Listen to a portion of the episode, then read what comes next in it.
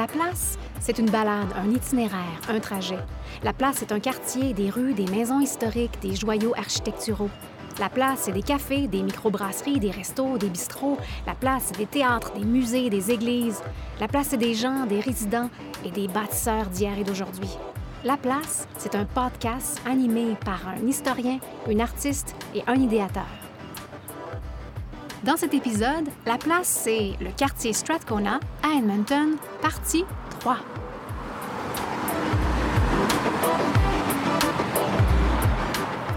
Oui, parce que là, on est en train de marcher, en fait, encore sur la 105 vers le sud.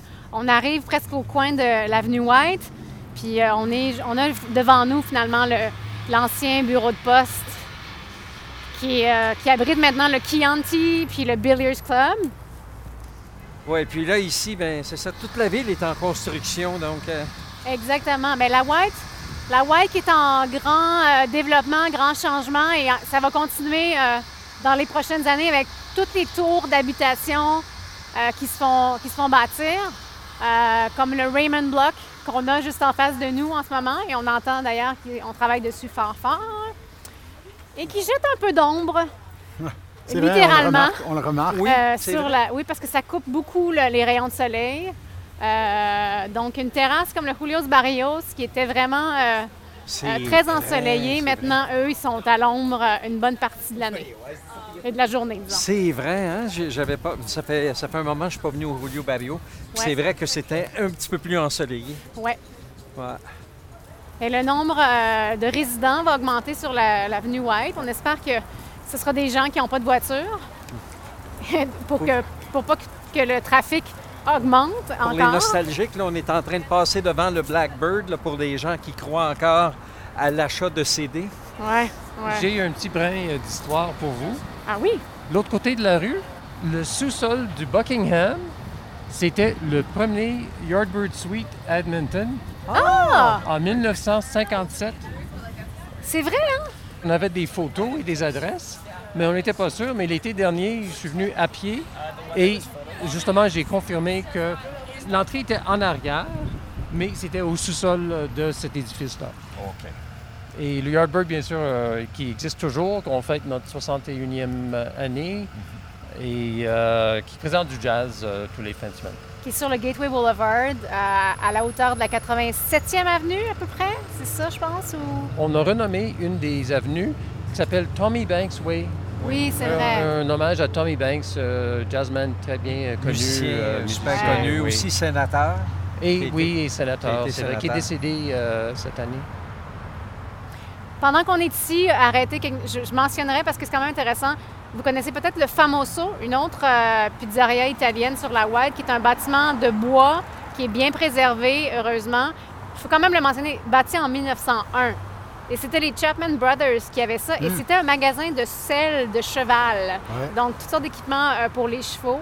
Puis euh, le bâtiment euh, a survécu, puis encore, il est un petit peu, on voit qu'il s'est un petit peu enfoncé dans le sol, mais il est encore en bon état, puis c'est le fun que ce soit encore là.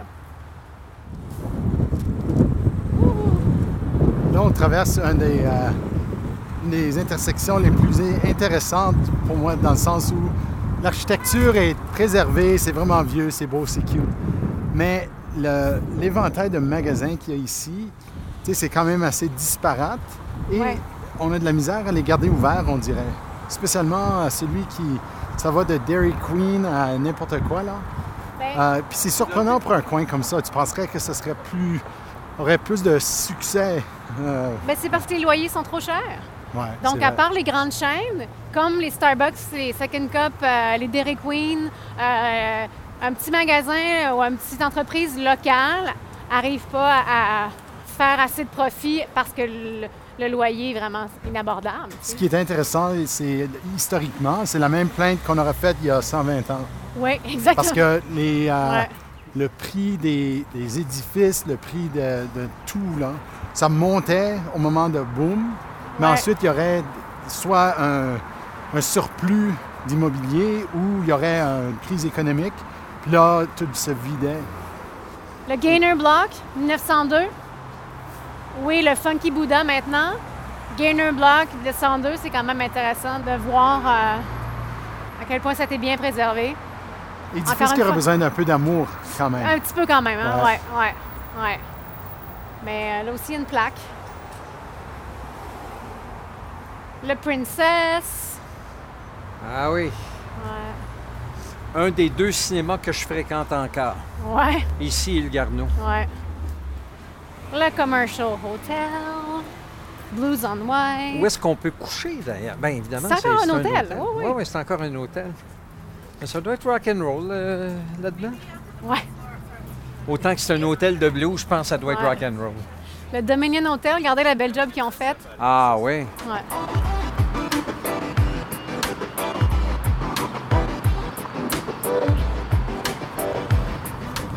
Ah, ça fait du bien de, Merci, madame. de s'asseoir, de se mettre à... Ah, ça fait du bien. Ah oui.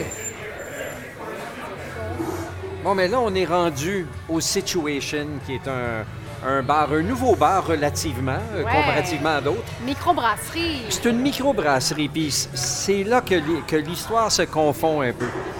Euh, on, est, on est sur la 103, qui est euh, Gateway Boulevard. Gateway Boulevard, et euh, on est en face de la gare de... de- Le gare de CPR. Parce que le gare CNI était beaucoup plus petit, puis on l'a vu tantôt. Ah la oui, on, on en a vu une reproduction. Mais oui. là, on voit la vraie, là, l'original de CPR en face. D'habitude, il y a un bar là-dedans. Oui, le personne- MKT. Est-ce qu'il est ouvert présentement ou est-ce que c'est un Je truc sais de pas si saison? c'est ouvert l'après-midi. C'est ouvert le soir, c'est définitivement. ouvert le mais je sais pas si en ce moment c'est ouvert. Mais... Mais C'est c'est drôle que tu dis ça parce qu'en fait, comme toute bonne gare, c'est comme l'autre bord de la rue, puis il n'y a rien autour. Vraiment, tu sais, comme il faut Ouais. vraiment traverser, puis aller cogner sa porte pour voir s'il y a quelque chose qui se passe. Oui, parce là. que l'entrée donnait sur les, le chemin, la, la- la voie ferrée, puis la voie ferrée est de l'autre côté. C'est une brasserie, comme on a dit, où euh, les, les Anglais appellent ça une brew pub? OK? Donc, euh, mais euh, c'est le premier nouveau établissement de genre depuis Brewster's en 1995. Ah ouais? Euh, oui, Il y a eu euh, Taps euh, apparemment aussi, quelque part pas, loin d'ici, mais ça a fermé. C'est mort de sa belle-mort pas longtemps après être ouvert. là. Ça a été une tentative. Dans ce domaine-là, il y a plusieurs tentatives. Oui, tantôt on disait, est-ce que c'est une brasserie? Vraiment, les licences ici en Alberta permettent différentes choses à différents établissements. Puis, avec la- l'avènement de, de- C'est une industrie en, pleine expansion. euh, certains établissements se sont donné des missions différentes. Donc, euh, par exemple, euh, Situation, c'est comme un entre-deux un peu. C'est une brasserie où on sert évidemment ce qu'on produit ici, mais où est-ce qu'on peut, la licence permet à Situation d'exporter sa bière à d'autres établissements. Donc, tu peux aller dans un autre bar, dans un restaurant, et tu vas retrouver de la Situation. Donc, euh, c'est peut-être la distinction que celle-ci a. Avec d'autres, j'imagine que si eux l'ont eu ici, c'est probablement un, euh, un- une licence que, que d'autres vont vouloir euh, se prévaloir aussi, parce que évidemment, c'est bien avantageux. Donc, voilà pour Situation. C'est- vraiment beau, c'est moderne. C'était anciennement ici un, un magasin de livres usagés. Ouais. Et, euh, Et avant ça, pour oui. ceux qui, qui sont ici depuis longtemps, du monde de la place, n'est-ce pas? Oui. Donc, je pense qu'on peut se dire qu'on l'est, hein, en Ah. quelque part. Bien, il y avait le café de la gare. Le café de vrai. la gare. Ah, ben oui, c'est Et, et vrai. c'était, un des, un des premiers vrais, ben, un des premiers coffee, ben, des premiers, un des seuls, un des rares coffee house aussi Oui. à l'époque, dans les années 80-90. Et c'était un beau petit café, le café de la gare, euh, avec un mobilier un peu éclectique, des Oui. fauteuils en velours et tout. Puis après, c'est devenu ça. la librairie usagée. Hey, c'est c'est Tu viens drôle de te faire un flashback, toi, là, hein? Ben oui, Ouais. ben oui, parce que je venais ici au Café Ben de la ouais. Gare. Ben, ben oui, c'est l'autre côté de la rue de, C'était en de la français, gare. là, le café de la gare. euh, Café de ouais, la ouais. Gare, Ouais. effectivement. Un de ces noms-là qui sont malheureux pour les gens qui ne comprennent pas le français. tu sais. Ouais. Tu- Parce que tu peux juste l'entendre. Café de la guerre. De la De Guerre. la guerre, qui est de la guerre. Oui, de la guerre à la de guerre. De la guerre. Puis, ben là, euh, juste Que avant... buvez-vous, mes amis? Il y a quelques minutes, ben, on, on venait nous remettre euh, nos, euh, nos bières. On a aussi commandé à manger. Ça s'est adonné là, qu'on on a tous faim. là, donc, euh, la, la nourriture va suivre. Mais la bière, qu'est-ce qu'on a essayé de part et d'autre? Ben moi, j- j- j- aventureux comme je suis, mais, mais c'est qu'ils ont le Page Turner qui est leur IPA américain. Ah oui. Euh, et euh, je le trouve très bon. Je, ça prend- dans- vient dans un plus petit verre parce que c'est en- en- un peu plus fort que d'habitude. Ouais. Euh, C'est quoi, de la mais 6 C'est six et quoi? demi. Oh, c'est- Donc, euh, t'en as moins pour euh, ton argent, mais t'en as plus pour ton verre. on aime ça, on aime ça. Jo- José et moi, je pense qu'on est, on est comme un peu. euh, on, est, on est liés à la hanche aujourd'hui. On a Ouais. pris la même chose pour manger. Les huevos rancheros. Ah. Puis la, puis la bière, étant donné que tu as le menu plus près, toi, c'est quoi? Qu'est-ce qu'on a pris comme bière? L'Afternoonen. L'Afternoonen. C'est une bière Je allemande? vous jure, je n'ai pris que deux gorgées. OK? Afternooner Afternooner. Tea Season. Donc, c'est une saison euh, à 6 d'alcool. Puis, on dit sur le menu, pour nous donner un petit peu l'avant-goût des arômes et des, Ouais. des saveurs, Peach White Tea, Jasmine and Spice. Ça, j'aime Euh, ça et d'ici. vraiment, hein. ça- ça- on, ressent, on ressent ça. Ce qui, est, ce qui est drôle parce que mais, Toi, ton on, on sait déjà qu'on aime que j'aime l'IPA, mais deux- tu sais, il y a quatre euh, descriptions, deux que j'adore, dry puis pine resin. Ouais. Ça, ça sort des euh, hops. Ouais. Mais ce que j'aime vraiment pas, c'est le fruit et le citrus. Donc, c'est c'est- toujours, mais c'est toujours une chance que je prends parce qu'il y a certains IPA que ça goûte plus comme la- les agrumes. Oui. Et il y en a d'autres qui goûtent plus comme le. C'est vraiment. euh, c'est La sec. céréale. Ouais, c'est ça. ouais. Puis ça, j'aime mieux ça quand c'est très amer. Mais quand c'est décrit comme ça, je suis pas certain quel bord que ça va prendre. Mais là, fait que là, la page turner, on dit tropical fruit et citrus. Ouais. Est-ce que tu la goûtes? Moi, je goûte plus sucré? pine resin puis dry. Ah ben, OK, OK. OK, good. Il y a une Ben, expression dégueulasse en anglais que j'aime, c'est skanky. Hmm. Tu sais, skanky, ça veut dire ça rentre dans le nez, là, Oh, puis oui. c'est... J'aime ça. Ben moi, je- j'ai pris, euh, pendant que vous discutiez, j'ai j'ai pris ma première gorgée, puis c'est bien. C'est vraiment, vraiment Aime- bien. C'est rafraîchissant, oui. je Elle est l'aime bonne, bien. hein? Moi, je l'aime beaucoup. Ouais. Et euh, nos deux beaux boys, euh, au son et à l'image, euh, Oui, moi qu'est-ce que tu as pris, toi, Isaël? moi j'ai pris euh, une Gateway qui est une bière de blé très Ah oui. légère, c'est délicieux. Elle est bonne, ouais? Ouais, très bonne. 5% light body, C'est comme le 7-Up de la bière un peu, là. Un petit peu, oui. ready, ready, donc céréaleuse. Oui, ouais, ouais, Céréaleuse. ouais. On peut pas se tromper avec ça. un- Ah. Et Et puis Dominique? Et moi, j'ai pris la Frau Lisa. Euh, c'est une bière euh, foncée qui, euh, j'imagine, a des soupçons de l'Autriche. C'est un Vienna Lager. À quoi, Ah. à quoi goûte euh, l'Autriche? Ouais, ça goûte quoi? C'est ce que je vais découvrir. Mais je suis un peu surpris parce que c'est plus foncé. Je pense que toi aussi, tu es un peu surpris que c'est plus foncé que tu t'attendais. En effet. Mais, mais Ah j'aime oui, les hein? bières foncées, c'est vrai, mais euh, moi, je cherche des bières qui sont pas trop, euh, trop amères, Ouais, c'est ça. Alors, on boit une bière. euh, on est dans le quartier. On a parlé tout à l'heure du Fringe. Bon, le, le quartier Strathcona, euh, tout ce qui a été euh, installé, bâti pour servir la population. Mais évidemment, oui, il y avait euh, toutes les nécessités de la vie, euh, comme les choses à manger, les choses bon, pour euh, se, véhiculer avec des chevaux, etc. Bon. Mais il y avait quand même aussi la culture. La culture et les arts étaient quand même présentes euh, euh, dès le début de la ville de Strathcona. Et rapidement, je mentionnerai quelques lieux qui tiennent encore debout, mais qui ont, qui ont été des endroits de rencontres, des endroits de, de rencontres sociales.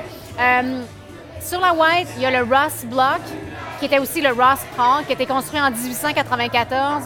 La raison pour laquelle je le mentionne, c'est que au deuxième étage, euh, ça a longtemps été le Ferguson Hall aussi, mais c'était une salle de spectacle et de théâtre. Euh, il y avait les troupes ambulantes débarquaient là et souvent restaient soit au Strathcona Hotel, au Dominion Hotel ou au Commercial Hotel, mais se produisaient au Ross Hall. Ce qui est intéressant aussi, c'est qu'il y a eu toutes sortes d'incarnations dans ce building-là, mais euh, plus tard, dans les années 80, au rez-de-chaussée, il y a eu une, coop de, nou- de nourriture et éventuellement, c'était un magasin d'aliments bio euh, qui s'appelait Terra. Et Terra est l'ancêtre du Planète Organique. Euh, bon, maintenant, c'est un magasin de vêtements et de skateboard, de choses comme ça, mais donc toutes sortes d'incarnations. Mais à l'étage, où était cette salle de spectacle-là, euh, ça a longtemps été Alhambra Books. Et Alhambra Books, en fait, aussi, euh, on a gardé le nom parce qu'il y avait Alhambra Theatre. Euh, donc, c'est là qu'on on a voulu garder un petit peu l'histoire de, de- de- de- cette salle de théâtre et de cinéma-là. Alhambra Books, et quand Alhambra Books a fermé, c'est en fait le Yoga Loft qui s'est installé là. Donc là, on passe de- des arts à, à- à- à autre chose un Des arts peu. à mais- l'ésotérie. ah, Exactement. Donc, le Yoga Loft était là pendant plusieurs années avant de déménager dans le nouvel immeuble, le Roots Building, où ils sont maintenant. Et maintenant, ça s'appelle plus le Yoga Loft, ça s'appelle Sattva Yoga.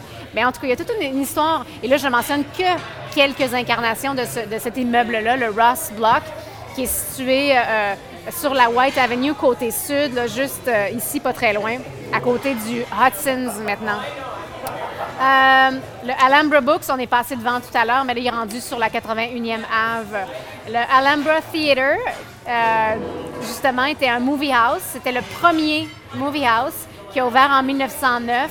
Après ça, ça s'est appelé Southside Bijou, parce qu'il y avait un Bijou Theater à Edmonton, de l'autre côté de la rivière. Après, The Jam, etc. Mais bon, les incarnations des, des, movie house ou des cinémas sur la White, il y en a eu plusieurs. Il y en a qui fermaient, il y en a qui rouvraient. Euh, c'est des salles de spectacle. Après ça, ils présentaient du cinéma, etc., etc.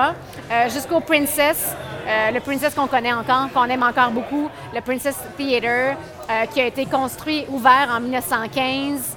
Euh, et qui a, qui a eu toutes sortes aussi, euh, qui a une vie assez achalandée. Oui, qui, où est-ce qu'on présentait aussi du vaudeville.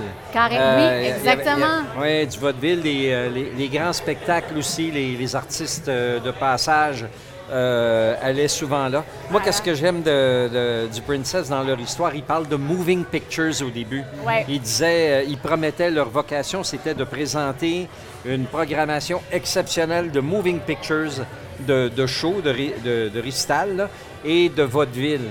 Et autant que moi, je suis un grand amateur des toilettes qui flochent et tout ça, et de mon siècle, Ouais. j'aurais donc aimé quand même vivre il y a 100 ans Ouais. et voir du vaudeville. Ah ouais. Ça, ça, Ah ça, ouais. ça aurait été quelque chose. Mais tout ce que tu dis, là, imaginez, là, moi, quand je vois des photos de la White euh, du début du 20e ou de la fin du 19e, je suis toujours vraiment fascinée et étonnée, mais à quel point la White, on était dans le Far West, là. Oui, On absolument. était dans le Far West, c'était western. Euh, tu vois la, la rue, les bâtiments de chaque côté. On a l'air d'être dans un film de John Wayne. Il n'y avait pas d'arbres, il n'y avait pas de, il y avait pas de trottoir, il n'y avait pas de rue pavée non plus. C'était des, des trottoirs en bois qu'on avait construits et ça semble vraiment. On aurait pu tourner en western là. à- je c'est fou. J'encourage les gens de visiter notre site web. Puis je dis pas Oui. ça juste comme plug, là. Non, mais il faut oui, aller faut voir dire mais, notes. mais quand Ouais. on parle des sources, puis quand on parle des choses qu'on va mettre sur notre site web, laplacepodcast.ca, euh, j'en ai vu tellement de photos, puis j'en ai fait des prises de vue, là. Mais je vais faire une collection de photos, même s'il faut les acheter pour les mettre sur le site web de cette époque-là, parce que c'est hallucinant. Ah ouais, ah J'ai ouais. vu, vu une super belle photo de ce bloc ici dans lequel on est en train de, de déguster notre bière. Puis il y a des photos de Hub Cigar, puis toutes les vieilles affaires de, de magasins de cette époque-là. Mais tu as absolument raison. Quand on regarde ces photos, on a toute une appréciation de c'était quoi vraiment ce coin ici. C'était pas juste le fun pour les bars, là, tu sais, c'est toute une historique, puis c'est grungy. J'ai vu une photo de funérailles qui avait eu lieu juste ici. Oui. C'est comme, en Une tout cas... procession Ouais. de gens, ils sont des milliers là, à Ouais, marcher. Tout le monde qui vivait dans le quartier se rassemblait pour rendre hommage à la personne qui était décédée, puis ça marchait sur la White ou sur, ou sur la Main Street. La ça Main dépend, Street, ouais. c'est ça. Ouais, ouais. Tu mentionnes le Hub Cigar. Euh, ceux qui ont connu le Hub Cigar Oui. Store, le Hub News Store, Ah. c'était magnifique. et Ah c'est oui. tellement dommage. Ça a brûlé. euh, ça a Malgré brûlé le en planche- 2005. Malgré le plancher qui était... Ah. euh, ondulant. C'était c'était un building construit en 1894 pour la somme de 300 dollars. C'est Oh. quand même quelque chose. Par J.J. Duggan. On parlait de la maison de J.J. Duggan, Oui, qui oui, est la- oui. le bureau des architectes maintenant. Donc, c'est lui qui avait construit ça. Euh, ça a été un general store au début. Et puis, en 1910, Charles Fisher il a ouvert le, le Hub News Store, qui vendait des, des cigares aussi. Puis les gens mais, appelaient, appelaient plutôt ça le Hub Cigar. Euh, mais ça existait jusqu'en 2005. Là. On pouvait rentrer là-dedans et Tu c'était pouvais l'immeuble. trouver de tout là-dedans, des journaux, je veux dire... euh, que- on- Tous les on- journaux de la planète étaient là. Ça, c'est quelque chose qui nous manque Ça, c'est quelque chose qui manque. Non, non, mais tu peux aller sur le web, Ronald. Oui, Ah, mais moi, euh, il me semble avoir le, Ouais. le New York Times chez vous, là, puis prendre... Ah. euh, ouais. Ça a brûlé en 2005, ça a été complètement démoli après 97 ans de service. Ouais. Ça a réouvert tout près d'ici, juste à la porte à côté, euh, sur la 103e rue, mais ça n'a pas, ça a pas, bon évidemment, on Le parle, de- on parle du web, oui exactement. Puis les gens n'avaient plus vraiment d'intérêt à acheter autant de, de journaux papier, puis de magazines, donc ça a fermé euh, depuis. Ça avait perdu Triste, son triste. cachet un peu aussi. Aussi, c'était pas la même expérience et tout ça. Euh, le WeBookin, euh, qui est sur la White aussi, Oui. une librairie de, de- de livres usagés qui est là depuis très longtemps. Euh, notre nourriture vient juste d'arriver, mais avant qu'on prenne notre première bouchée, je conclurai mon, mon petit Oui, segment oui, sur, euh, sur la culture et les arts. Euh, parce que je trouve ça intéressant, je parlais du WeBookin. Euh, c'est là depuis tellement longtemps. C'était une annexe au Strathcona Hotel qui servait de bar room et c'est ensuite devenu le Weebookin. Là, j'ai pas trop compris, j'avoue. Est-ce que c'était une, vraiment in dans le sens d'une auberge pendant un bout de temps et après, c'est devenu la librairie? Mais en tout cas, malheureusement, cet édifice-là, original, a été incendié en 90 puis on a reconstruit. Ça, j'avoue, je me rappelle pas de ça. Non, moi, mais, euh, attends, ça mais- me dit quelque chose. Ouais. En des tout fois, il y a des incendies qui sont plus subtils que d'autres. c'était juste avant que j'arrive, faut dire. Oui, c'est ça. Ou est-ce que Ouais. c'est la façade qui y passe ou quelque chose? Ouais. En tout cas. Caractérisé par ses chats. Les Le chats, Weebookin. les chats Oui. du Weebookin. Tous les Weebookins ont un chat résident. Exactement. Alors voilà pour un petit peu le segment, mais il y a plein d'autres choses. Je pourrais vous parler aussi du Brunswick Phonograph Store, qui était vraiment le premier. En fait, où est maintenant le le, Blackbird- le Blackbird. 10,000 Villages? Ah, OK. C'était là qui, qui était. euh, mais là, je pense que l'immeuble n'existe plus, mais euh, c'était là qu'on pouvait acheter les premiers phonographes pour écouter de la musique. Après, c'est devenu un record store. Euh, mais tu sais, sur la White, je pense au Sam de. Il y avait un Sam, right? Un Ah, Sam de Recordman sur la Ça, White. je, je ne me- En tout cas, bref, la White a toujours été un lieu culturel et artistique, euh, euh, un endroit où s'approvisionner de, de choses à lire et à écouter et où aller voir des spectacles ou des films. Alors, voilà, ne l'oublions pas. Maintenant, euh, bon appétit. Bon appétit.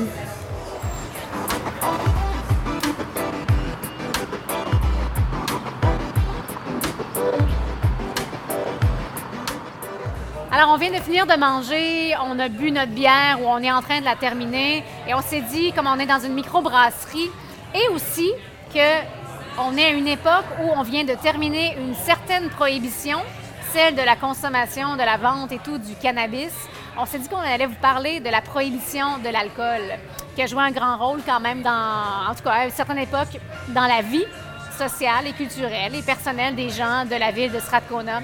Alors, euh, il y avait tout un mouvement pour euh, rendre la ville dry euh, et finalement, un référendum a été tenu en 1915 qui est passé à majorité.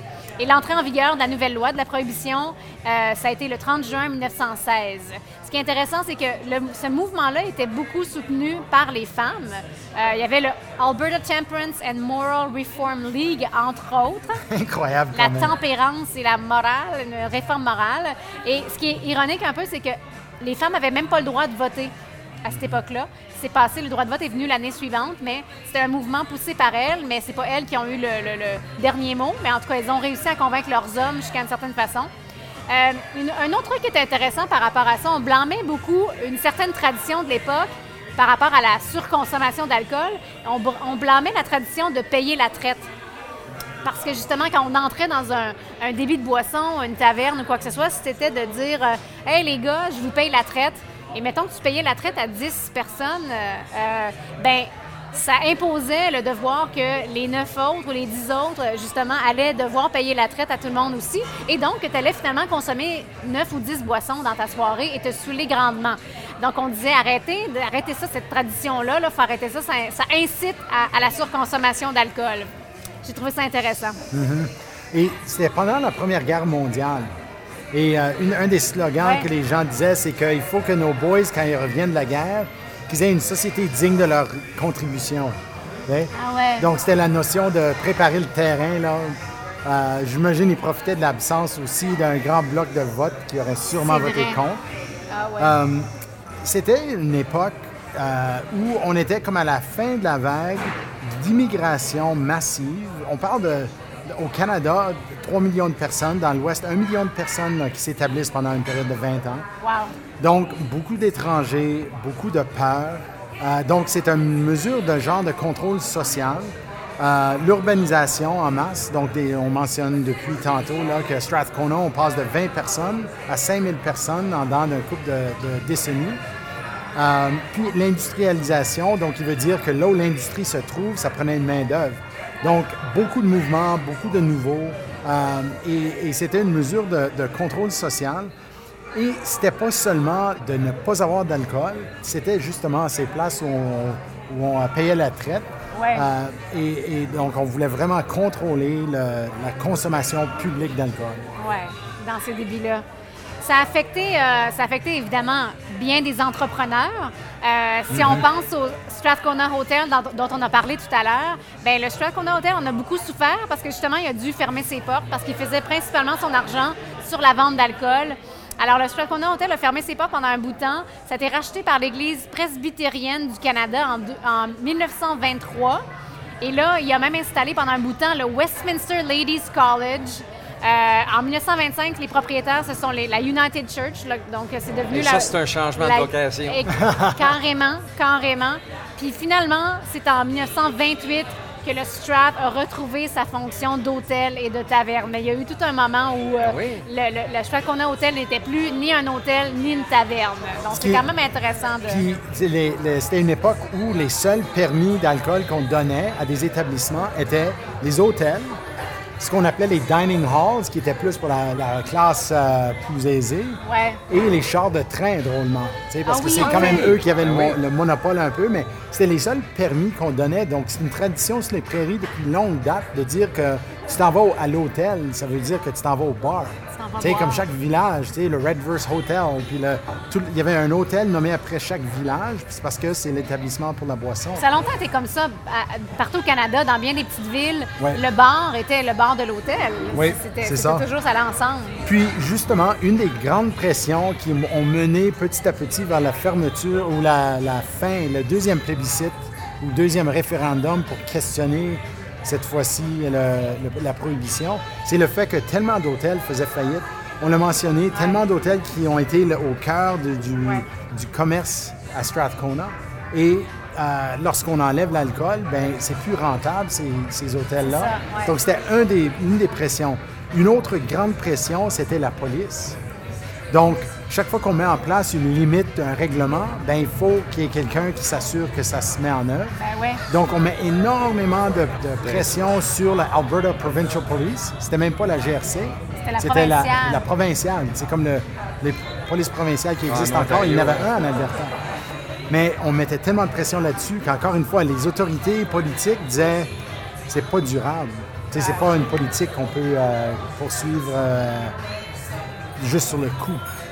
Je parlais donc du Strathcona Hotel qui a fermé ses portes, mais il y a aussi le Dominion Hotel qui a fermé ses portes à cause de la prohibition. On en parlait tout à l'heure qu'on est passé sur l'avenue White. Ça a été restauré récemment.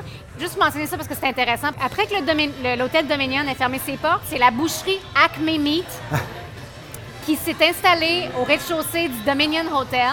Et en fait, le Acme Meat a été à cet endroit, en fonction, ouvert jusqu'en 1981. Et c'est cette année-là que ça a déménagé sur la 76e avenue, dans ton quartier, Dominique, dans Ritchie. Et moi, je me rappelle parce que quand je suis arrivée en Alberta, le seul endroit où tu pouvais trouver de la viande à fondue chinoise, c'était chez Acme Meat sur la 76e avenue dans Ah. Ritchie.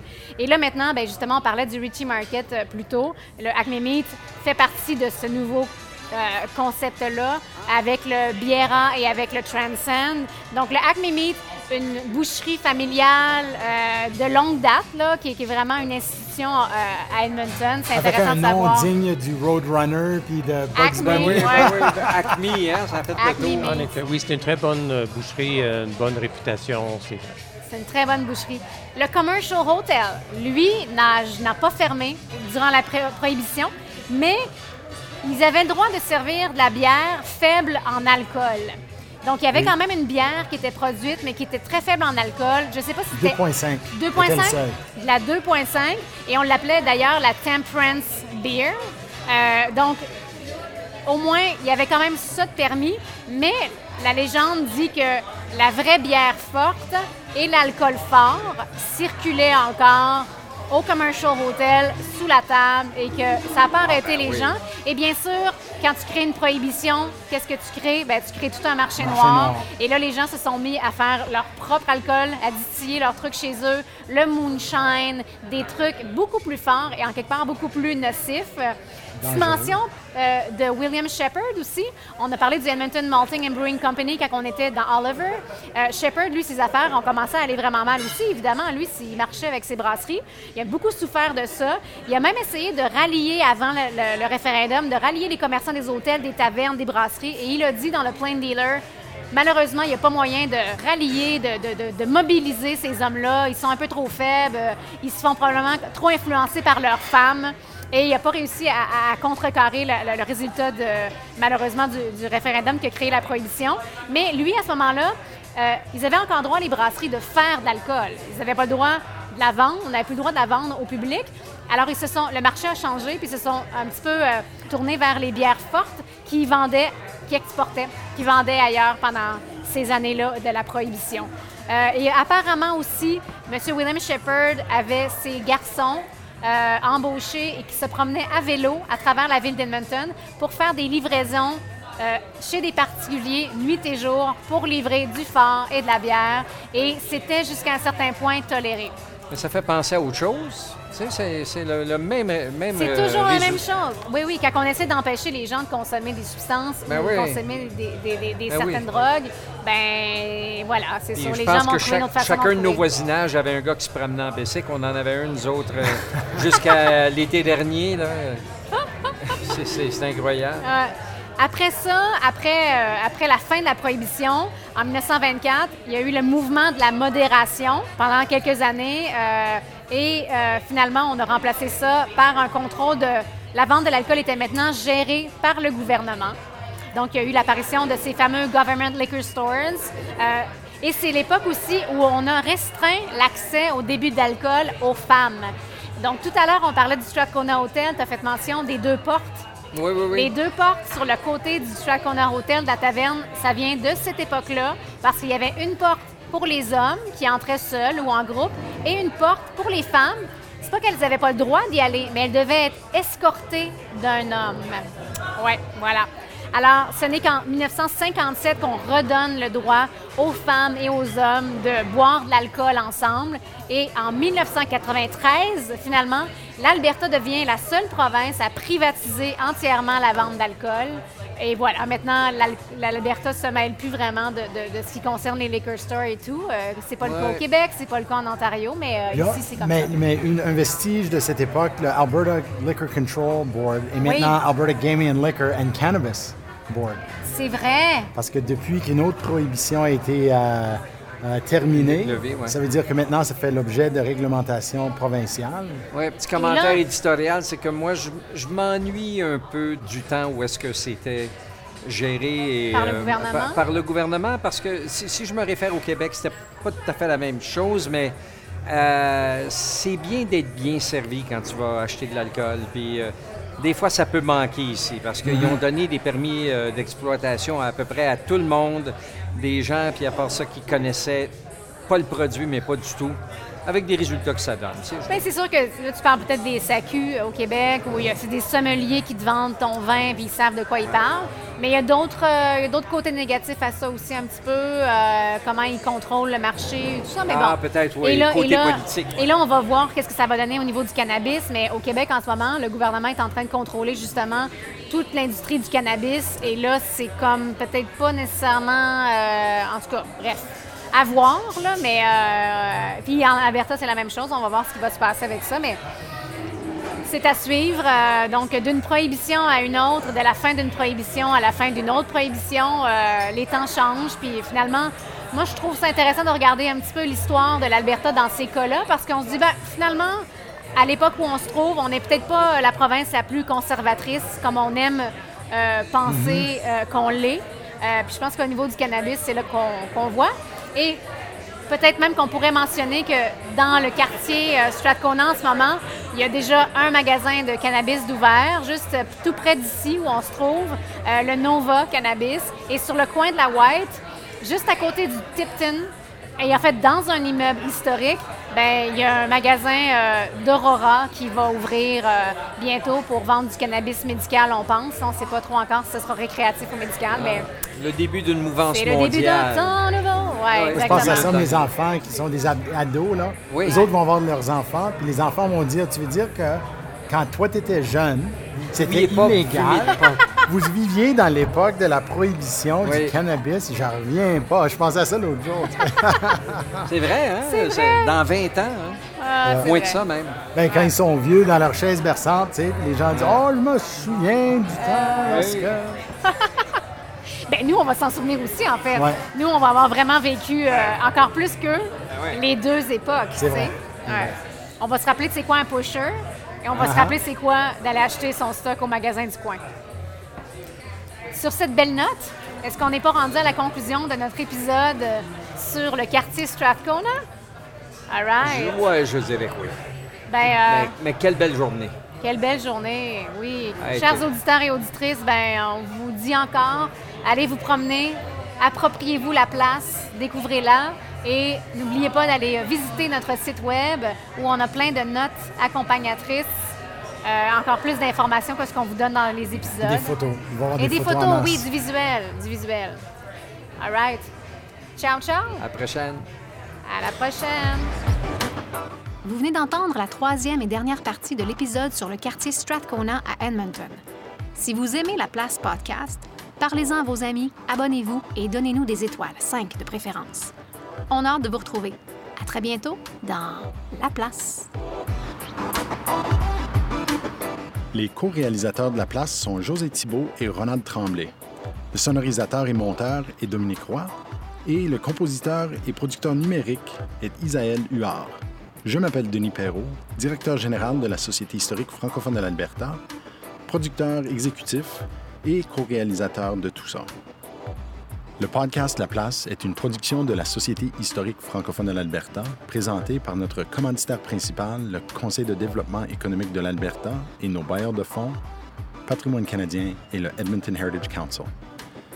Merci aussi à la zone de revitalisation commerciale, le quartier francophone d'Edmonton pour sa contribution, ainsi qu'au Centre de développement musical pour ses studios et son appui technique. Pour connaître nos sources et nous donner vos commentaires, rendez-vous à laplacepodcast.ca ou cherchez Histoire AB sur Twitter, Facebook, Instagram ou le web pour nous suivre.